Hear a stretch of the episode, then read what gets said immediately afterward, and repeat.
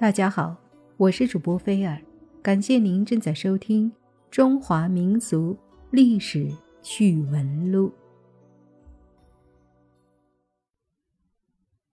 在淮河岸边，一般叫吝啬鬼为小抠油。小时候听说过有一对表兄弟，都是小抠油，表兄外号叫大抠，表弟外号叫小抠。平时和朋友邻居相处，总是想方设法揩别人的油。谁家有个红白喜事，他要是出一个钱，准能吃回两个来。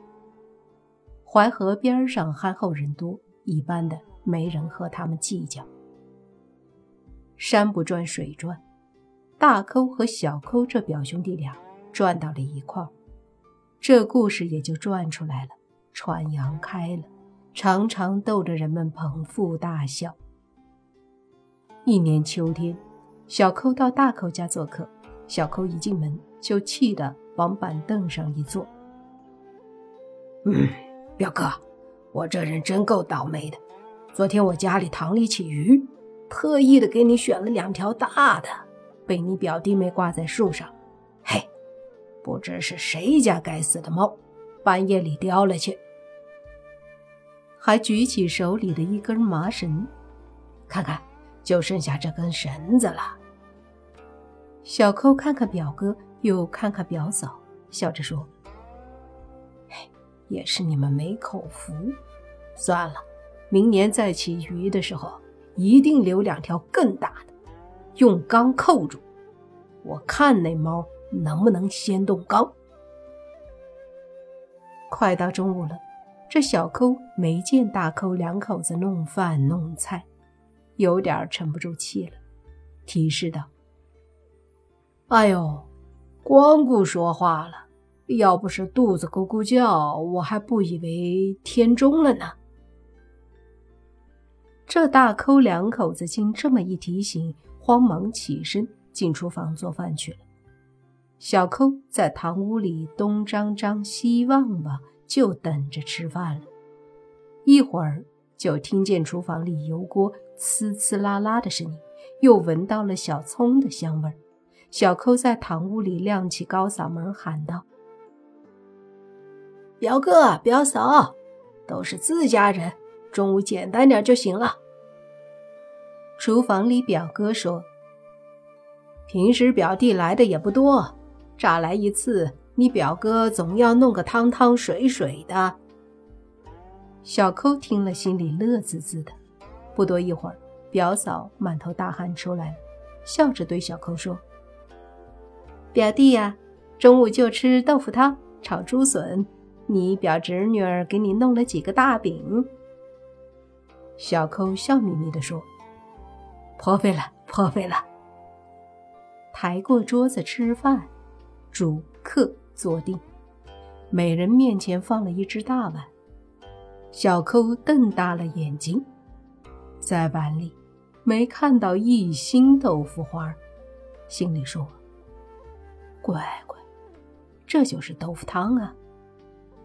大抠看看媳妇儿，媳妇儿忙说：“不好意思，不好意思啊，豆腐被老鼠啃了几口，我怕表弟嫌脏，没敢往锅里放。”小扣再看看桌子中间放了一个大盘子，盘子里放了一把竹筷子，心里想：“我的乖乖，难道这就是炒竹笋？”大抠忙解释说：“表弟呀，你来迟了。你要是春天来呀，这些笋子嫩着呢。”小扣想：“这两口子真是南瓜花炒鸡蛋。”对色儿了。正在这时，表侄女捧着几张纸进来了，嘴里还甜甜的叫着：“表叔，饼弄好了，你可别作假呀，多吃点儿。”小扣一看，那纸上画着几个大大小小的圆圈圈，小扣心里想：再大的老鼠也吓不出狸猫来。这丫头。和他娘老子一样。临行前客气地说：“表哥表嫂，闲了也常到我家走走啊。”大抠一家三口边答应着，边将小抠送出门去。这哪里是送呢？分明是轰走了小抠。小抠气得要命，到家后把在大抠家的遭遇跟媳妇儿、儿子一说，全家人气得直跺脚。再说大寇一家哄走了小寇后，重新端上了豆腐汤、咸肉烧干笋和死面饼锅贴，吃着笑着说着。媳妇儿说：“小寇被这么一戏弄，肯定气得要命。明年你要到他家，他也会给你吃炒竹笋的。”大寇说：“他那两下子哪能跟我玩儿？我明年开春就去，他还怎么给我吃老笋子呢？”一晃冬去春来，这天大寇来到了小寇的家。一进门也是气鼓鼓的，往板凳上一坐。表弟呀，你说气人不气人？我一大清早就到油坊买了两斤小磨麻油，想让你们尝尝那家小磨麻油的香劲儿。嘿，半路上栽了一跤，皮儿弄打了。说着，举起手中的瓶子儿。表兄弟伤痛了一会儿。小抠两口子主动到厨房弄饭去了，就听表侄儿在院中将鸡撵得嘎嘎叫，大抠在堂屋里大声喊：“表弟呀，简单点儿。”小抠在厨房答应着说：“没弄什么，就炖了锅鸡汤。”大抠心想：“这家伙舍得炖鸡汤，就是炖了。”那鸡儿可能比鸽子大不了多少。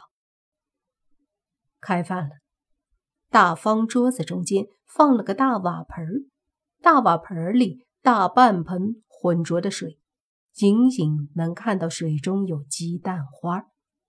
大寇一看，心想：好家伙，难道这就是鸡汤？小扣一边解释一边说：“表哥呀。”没想到你来的这么早。要是秋天来，这只鸡蛋抱出小鸡，过一个夏天，小鸡就能长到两斤多。那时不就是一大盆香味扑鼻的鸡汤吗？大抠很生气，想数落小抠几句，但又一想，小抠怎么也比自己大方，汤里好歹还打了一个鸡蛋。不一会儿，表侄。捧着几张纸进来了，一进堂屋就热乎乎的叫着：“大表伯，我给你弄了几块大饼。”大寇一看，纸上画了几个大圆圈，圆圈上还有星星点点。大寇问：“大侄儿，这星星点点的是什么？”表侄说：“那是黑芝麻。”大寇也不敢再待下去了，那肚子早就唱大戏了。一路上，大寇想，这小寇一家子还是没玩过自己。除了那汤里放了一个鸡蛋外，这侄儿的饼上还多了些黑芝麻。